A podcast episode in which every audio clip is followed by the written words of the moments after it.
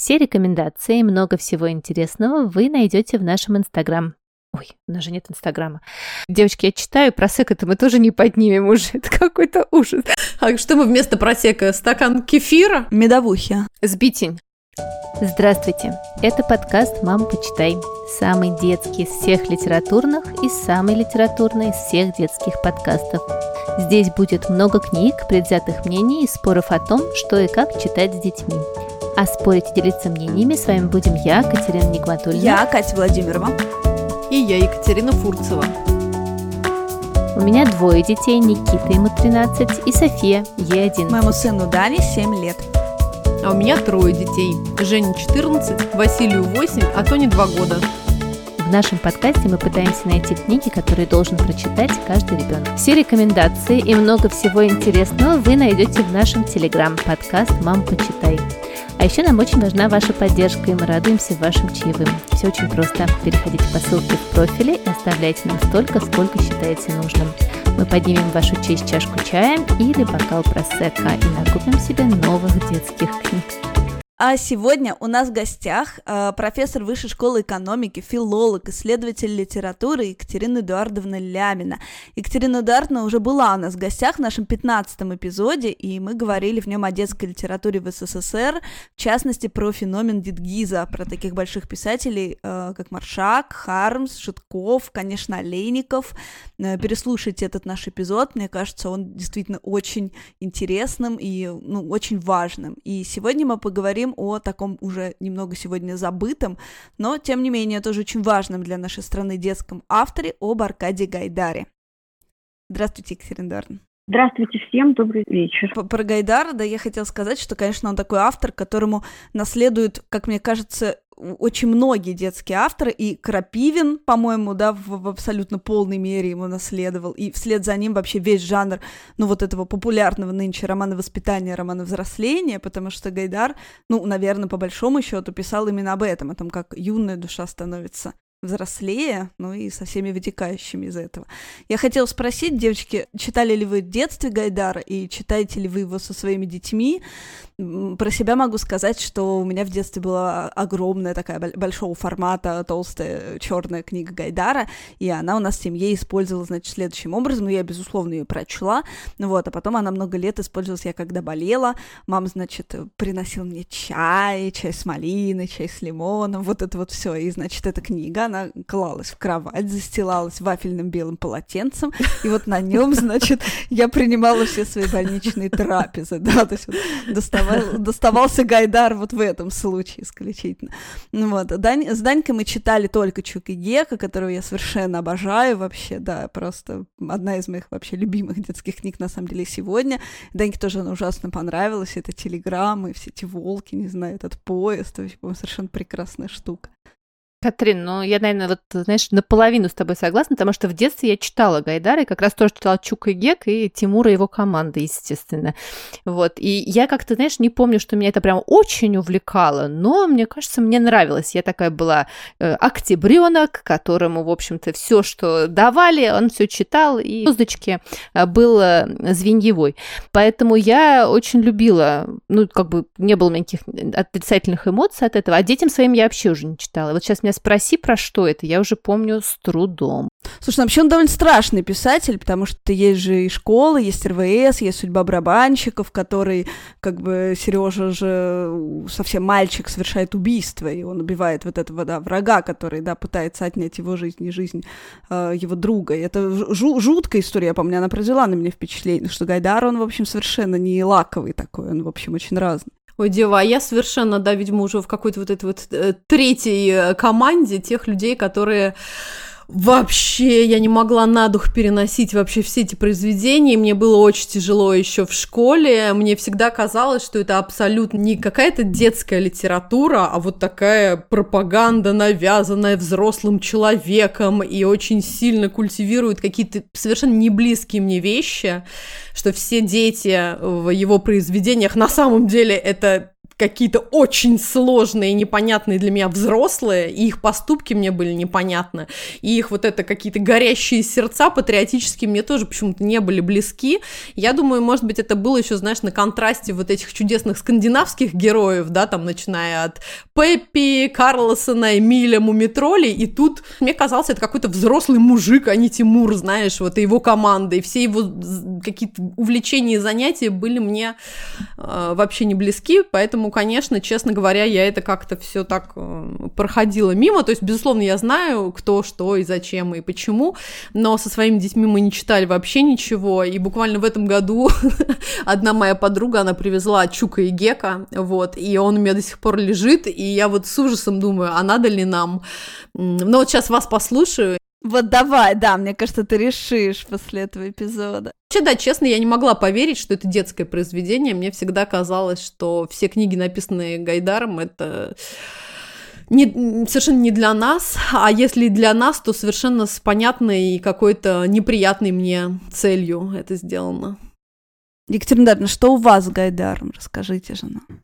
Вот я скорее присоединюсь к, к Кате Фурцу, а, потому что эта книжка, она вообще, как видите, довольно затрепанная, я ее даже заклеивала. Но при том, что я всегда испытывала дефицит в книгах, прочитывая очень быстро все, что попадало мне в руки, из этой книжки я читал только Чука и Гека. А, потому что попытки прочесть остальное, а тут еще помимо Чука и Гека, РВС, а, Дым в лесу, э, такая штука, которая называется четвертый блиндаж, дальние страны. Это как бы такие, на самом деле, не, не самые ужасные произведения Гайдара, но даже они, э, вот за исключением, опять-таки, Чук и Гека, вызывали у меня ну, не боюсь, что ушло отторжение. При том, что я читала, э, пытаюсь mm-hmm. это объяснить сейчас, почему так происходило. Потому что, э, ну, будучи, э, сказать, просто обстоятельства сложились так, что в какой-то момент там с 8 до 10 лет я была не стеснена в физической активности, и поэтому очень много читал. А, мама а, переносила мне в сумках всю так называемую библиотеку пионера. Если вы помните, это такие серо-синие томики, в которых наряду с э, хорошими текстами типа Динки э, Осеевой, uh-huh, да, э, uh-huh. печатался абсолютный трэш. То есть вот, э, и, ну, и, и Крапивина, или там Анатолия Алексина, или что-нибудь в этом роде, то, то, что еще можно читать, да, печатался uh-huh. абсолютно Рыбакова. Такой, uh-huh. э, Рыбакова, да, э, такой вот э, идеологическая заказуха, э, uh-huh. совершенно очевидными картонными, в общем, героями, э, дурацкими ситуациями. И тем не менее, вот э, это все проглатывалось достаточно спокойно. И, знаете, как клетчатка не усваивалась, а уходила с другой стороны. Зато занимал мозги. Но вот что касается Гайдара, у меня всегда было абсолютно четкое ощущение, что я, открывая эту книгу и вообще открывая Гайдара, я попадаю на территорию очень сильной магии, а, когда я читаю Гайдара. И что, а, так сказать, он может со мной сделать ну, все что угодно. Э, и поэтому самый простой способ читать его ограниченно. Да? Вот э, я выбрал себе Чука и Гека, Тимур его команда прочитал один раз, угу. Коля велели. Я осталась то ли озадачена этим текстом. Ну, в общем, Чука Гек представлялся мне наименьшим злом. В каком смысле? Что это очень хороший текст. Он написан блистательно. То есть э, с литературной отношением к нему вообще нет никаких претензий. Наоборот, может быть только восхищение относительно того, как выстроены эти характеры, как задана интрига, как выстроен весь сюжет да, с путешествием э, из Москвы центра к вот этим самым синим горам, которых как, как бы нет, да, но вот это такая периферия далекая, э, с этими образами. Но если мы вспомним историю про то, как визионер Гек, там же мальчики делятся э, на два отчетливых типа. Такой хозяйственный чук, э, который стоит обеими ногами на земле, и такой визионер Гек, которому открываются э, в каком смысле сакральные таинства советской вот этой, и не хочу сказать ни системы, ни идеологии, но советского вот духа, да, такого, вот есть дух христианства, а есть дух советской власти. Вот э, Гек, э, как визионер, такой ранний христианин, вот он видит вот это, да, и когда, помните, э, он просыпается среди ночи, поезд на перегоне, все, все спят, а он видит военный эшелон, около которого стоит э, командир, который ждет приказа от Ворошилова, чтобы э, ехать и э, воевать с врагом. Да? Вот Гек абсолютно вовлечен во все вот это. Гек – это командир, ГЕК – это Ворошилов, ГЕК – это поезд, и ГЕК – те боеприпасы, которые этот поезд везет, и степень силы воздействия на, на неокрепшие души, с моей точки зрения, вот в частности этого, этого пассажа, она просто невероятна. И э, назвать это таким примитивным зомбированием можно, но это ничего не объясняет. По всей вероятности, перед нами исключительный случай, когда биографическая Э, канва, жизнь автора, те обстоятельства, в которых он жил, до такой степени сильно резонировали той идеологии, которой он оказался заряжен, и его писательским дарованием, совершенно несомненно, да, что на выходе это дает то, с чем я бы обращалась столь же осторожно, сколь с атомным оружием. Ох, ох. Mm-hmm. Екатерина ну а расскажите про Гайдар, про него же есть миллион мифов, в том числе, что там он в 14 лет командовал полком, что, по-моему, да, совершенно какая-то неправда. И фамилия же его Голиков, а Гайда, там это чуть ли не боевой клич, и вот это все, что-то я куча всего про это слышала. Расскажите нам, все это неправда? Такой вот непредвзятой биографии Гайдара еще не написано. Это сделает, я не знаю, но мне кажется, в принципе, очень важно, чтобы это было сделано в какой-то момент. Что точно известно, да, что его родители такая вот классическая дореволюционная интеллигенция. Мать... Да, он из такой семьи. Ничего себе. Он из такой да. семьи, да. Мать его дворянка, ну, такая вот уже обедневшая, дальняя родственница Лермонтова, как будто бы. Но она вышла замуж за его отца, который был учителем, и э, сама закончила акушерский курс и немножко работала э, акушер. То есть вы видите, что это интеллигенция классическая. Я не была, к сожалению, но коллеги, которые были в его доме-музее в Арзамасе, рассказывали, что это совершенно классический дом, учительский дом, где все очень скромно, да, где изысканности никакой нет, но то, что обращает на себя внимание сразу в этом доме, это полный комплект энциклопедии Брагаус и Франц, э, из чего э, вытекает э, совершенно очевидно культ знания, да, культ чтения, то есть этот человек вышел из такой семьи. Его отца, э, как военно обязанного, на тот момент призвали в армию э, в 1914 году при начале Первой мировой войны. Гайдар, напомним, родился в 1904. И вроде бы как существует э, свидетельство о том, что в 10 лет он сбежал на фронт, потому что хотел тоже войну, как но вернули многие, его там вроде, Многие да? мальчишки его вернули, да. Но потом, когда он уже, так сказать, чуть-чуть э, эмансипировался, да, и когда уже пошли все вот эти абсолютно сокрушительные изменения э, в 17 году, в 18 вот тут вот он наконец из дома сбежал и больше домой не возвращался. И, собственно говоря, э, дома как такового у него ну, практически не было до самого конца жизни. Потому что, во-первых, его страшно носило по всей стране, да, вплоть до окончания гражданской войны, то есть до там, какого 20 1992 года он постоянно участвовал в боевых действиях. Потом он был болен и постоянно лечился. Потом он, значит, расходился с одной женой, сходился с другой женщиной. Три далее. раза был женат, ага. Да-да, тоже э, в связи с этим очагом семейным у него тоже была напряженка, скажем прямо. А, а потом, в конечном итоге, уже в 40 году его призвали как военного корреспондента, и все, и в 41 году он погиб как раз на территории э, Украинской ССР под э, Черкасской областью. И там похоронен в городе Каневе, так называемом. Э, не в Москве, да, куда перебирались многие русские писатели, просто потому что это столица, и не в Петербурге, а опять-таки вот где-то на периферии. Вообще, конечно, перед нами случай вечного бродяги, э, человека, ну, не то, что без рода и племени, но до известной степени да, потому что, э, конечно, очень многие писатели имеют псевдонимы, но совсем не все писатели эти псевдонимы делают своим настоящим именем, да, и передают его потомкам. Мы знаем о Тимуре Гайдаре, знаем, конечно же, это уже, так сказать, наш современник, а Егор Гайдар. Да? То есть никакой он не Голиков, да, с этой фамилией он расстался очень рано, а стал некоторым таким собственным изобретением, да, человек сам себя формировал вот так.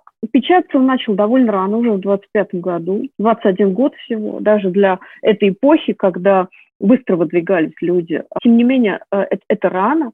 И э, значительного успеха он достиг тоже уже очень рано. Уже в 30-м году выходит эта самая знаменитая школа, которую вы, Катя, упоминали, да, так отчасти романтизированная, отчасти эм, придуманная, но тем не менее все-таки автобиография. Которая... Это прям завораживающее такое чтение. Это очень сильный текст, очень, при том, что у многих советских писателей появлялась потребность осмыслить свой опыт, да, и, и написать какое-то автобиографическое сочинение. Их много, но даже на этом фоне основы гайдарского мифа положены и именно в этой книге, да, что этот человек абсолютно преданный делу революции с большой буквы, что революция никогда не кончается, никогда не кончится. Собственно, в этом и состоит ее назначение. Она не кончится. Да? И вот этим ощущением, тем, что она не кончится, за нее всегда придется бороться, и что никогда не будет спокойствия, и что всегда э, те, кто хочет спокойствия, может делать вид, что напряжения нет, но правду говорит Гек. Вот, вот этот, да, э, э, такой спиритуальный, ну, я уже сказала, да, визионер, угу. э, к которому открывается истинная суть вещей. А истинная суть вещей в том, что очень скоро будет война. И на нас все нападут, а мы нашу родину будем защищать. А сейчас, вот пока войны нет, мы будем ее строить, мы будем ее развивать, мы будем ее беречь, но война обязательно будет. Собственно, это и есть смысл существования нашей Родины. Да, в том, чтобы мы обязательно столкнемся в военной схватке э, со всем остальным миром. Вот это а, позиция Гайдара. Именно это он транслирует своим читателям через школу и через все остальное, что будет в его собрании. Селена Эдуардовна, вы сейчас меня поразили просто до глубины души. Он прожил всего 37 лет. У меня такое так. ощущение, что его миф так, так огромен, что ну, ему должно было быть 90 просто. Да. И вот это, как так получилось, что такая короткая жизнь и такое влияние. Об этом мы с вами, кстати, говорили, когда говорили о Дюкизе, поэтому я, я позволю себе не распространяться, а просто чуть повторить, да, что советская власть прекрасно понимала, что опираться всегда на, только на тех, кто делал революцию, невозможно. Это поколение уйдет. Значит, необходимо готовить и воспитывать в соответствующем духе следующее поколение. Отсюда такая значительная роль придавалась детской литературе. Да, туда отбирались лучшие. Да, тут, э, э детская литература может быть, если это вообще возможно себе представить, но все-таки в еще большей степени, чем взрослая, была предметом биологического контроля. Да, и если человек, а, удовлетворял вот этим требованиям диалоги, и, б, одновременно был талантом, а Гайдар был талантом, тут нет ни малейшего сомнения, то тогда его ценность встречные блага, которые советская власть готова была им предоставить, а именно неограниченные тиражи, публикации в столичных издательствах, публикации в многотиражной периодической печати. Ну вот этот самый Чук и Гек, который, и который я тоже люблю, а, он был напечатан одновременно в двух, в двух местах. А, в детской газете «Пионерская правда», представьте себе тираж. Тиражи. Угу. Угу. И а, в взрослом журнале, который назывался «Красная ночь».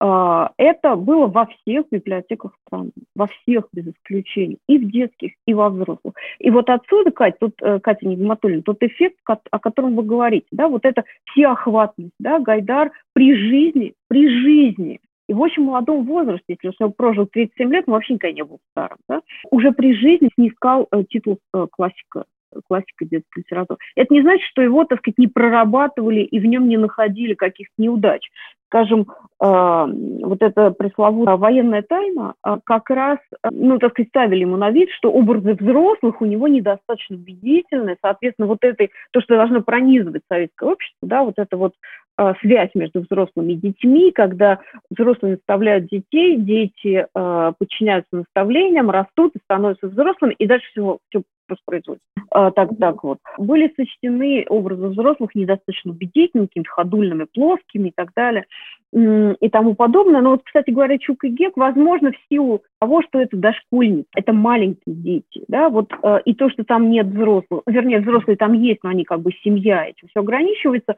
Кстати говоря, он никакой критики не вызвал, да, наоборот, был э, ну, экранизирован очень быстро. Э, и хорош, хорошая, кстати, экранизация, в принципе. Вот как фильм, это хорошо. Вот, то есть у Гайдара, э, вот так сказать, то, что он так присутствовал в жизни советского человека, это совершенно объяснимо. И тут нет никакой тайны. Но, конечно, масштаб этого присутствия поражает. То есть если вот оглядываться назад, то вообще прям голова кругом идет.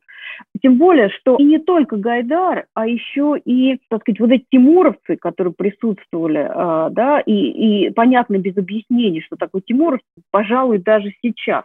Но вот людям вашего возраста точно, да.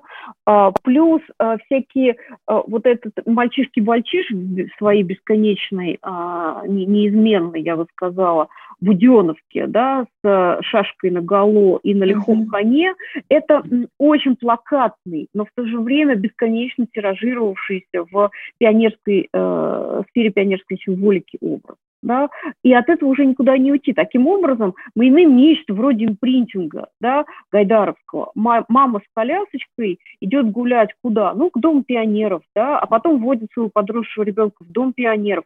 А на Доме пионеров она видит мозаику, и ребенок видит мозаику. Что на этой мозаике? Несущийся впереди войско, значит, мальчишки-мальчиш. А из, а из радиоприемника раздается песня Пахмутова и Дубранраува «Гайдар шагает впереди». И вот Э, собственно говоря, именно Летят это самолеты. образует, да. И, а в школе в учебник литературы э, вставлено вот это вот «Салют мальчишу», то, что вы процитировали. А, да, и таким образом Гайдар это, ну, я бы сказала, что это такой бог этого советского литературного пантеона. Очень важный, прям очень, очень важный.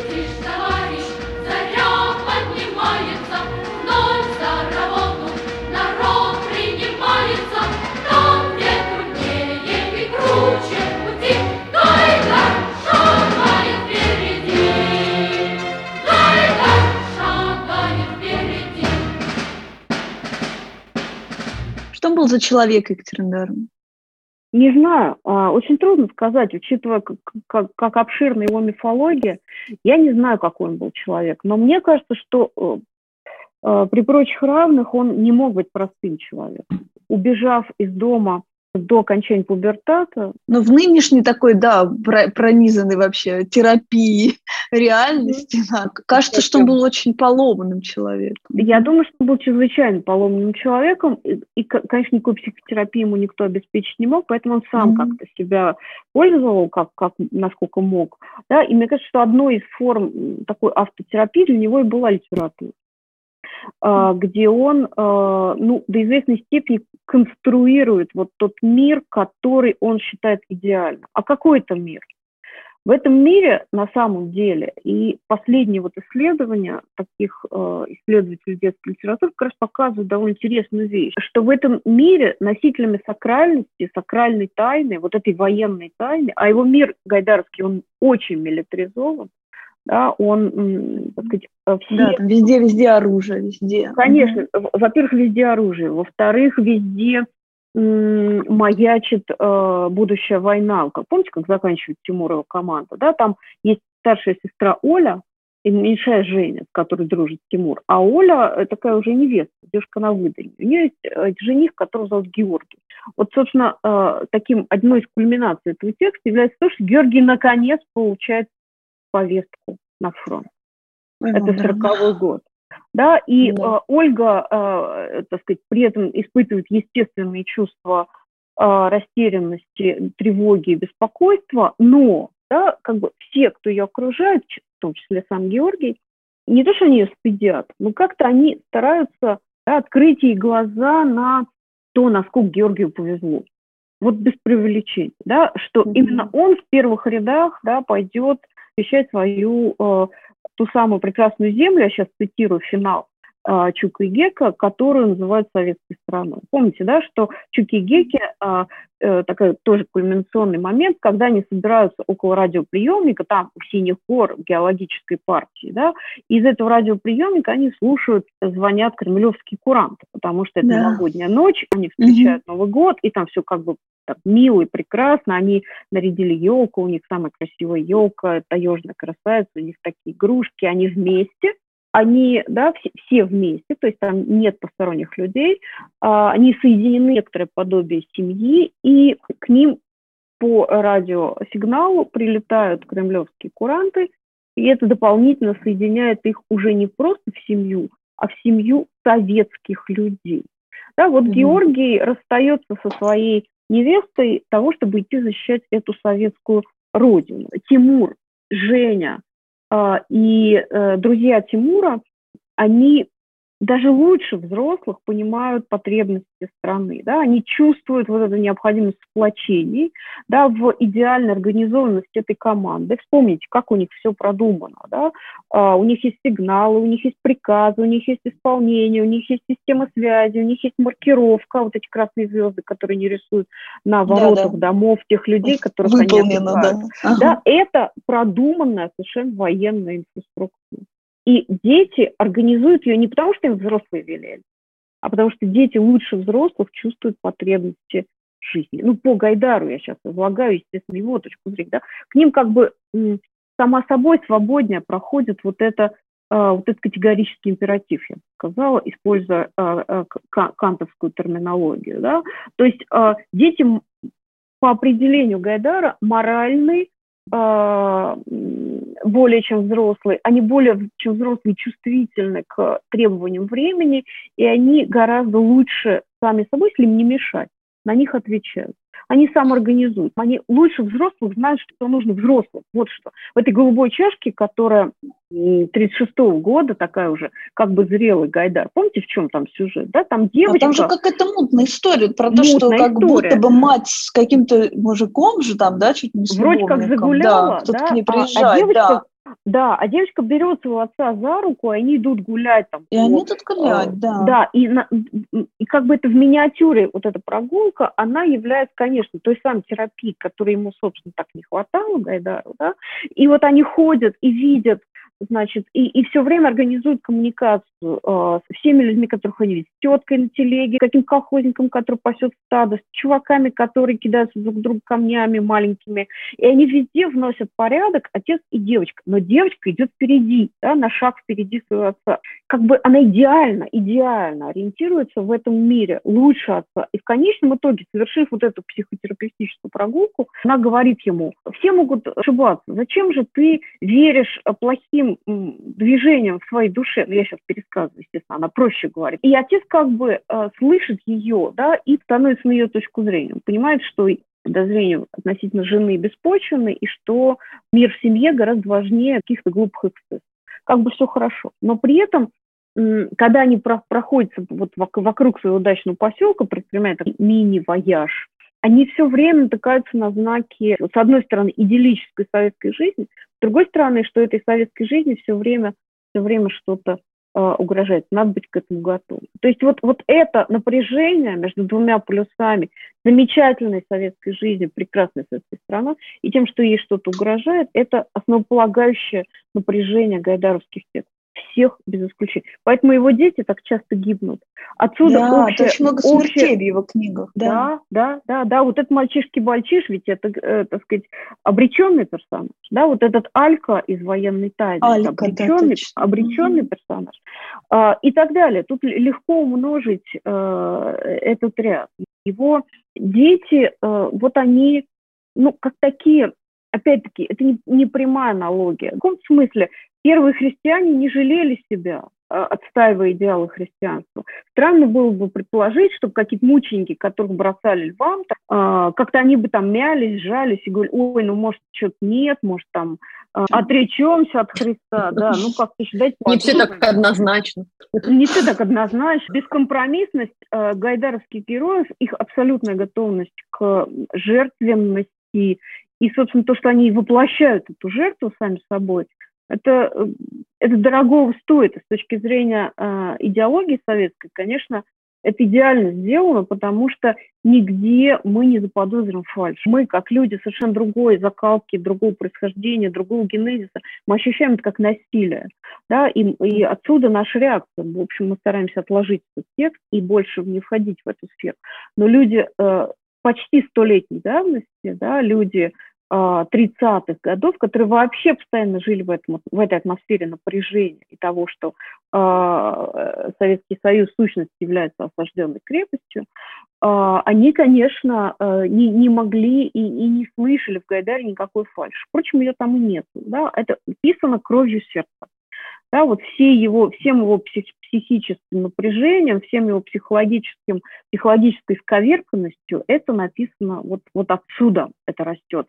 И, ну, опять-таки повторюсь, помноженное на фантастическое писательское умение ставить слова именно в том порядке, именно те слова, чтобы они оказывали максимальное воздействие. Доргана, я хотела спросить, а как вы считаете, вот сейчас в современном да, нашем таком мире, есть ли вообще смысл, а может быть даже польза в том, чтобы перечитать или в первый раз прочитать книги Гайдара и Какие? А, да, уж. да, Катя, это очень, очень хороший вопрос, э, замечательный на самом деле. Э, я над ним очень много размышляла. И, знаете, у меня нет ответа. Э, Гайдар – это то чтение, которое должно делаться вместе с родителями.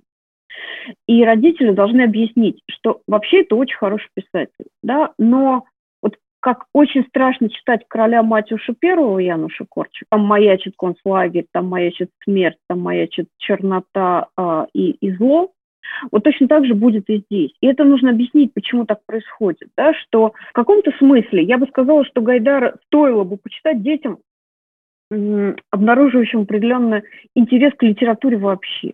Не просто к приключенческой книжке, да, не просто там к тому, чтобы ему что-то читали. Вот таких детей я бы, наверное, не загружал Гайдаром. А если детям интересна история, в особенности детям чуть-чуть постарше, я бы сказала, не, не 6, 7, 8 лет. Вот сюда только Чук и Гек. И то объяснив, да, что ну, как бы не все так просто, да, что, конечно, это, это травелог, да, это история про, про путешествия, с другой стороны, это история про воспитание, про то, что они э, должны друг друга поддерживать, и что так и получается, но что э, вот все эти военные поезда и командиры военных поездов и красные звезды, это не просто такие безобидные знаки прошедшей эпохи, но это то, с чем нужно быть очень осторожным, вот так бы я сказала. И если ребен, у ребенка не идет, то ни в коем случае э, не надо форсировать, потому что ну, такой габитус, да, позволю себе такое слово, складка, да, совершенно другой эпохи, которая мне кажется, вот хорошо было бы, чтобы она осталась навсегда в 20 веке.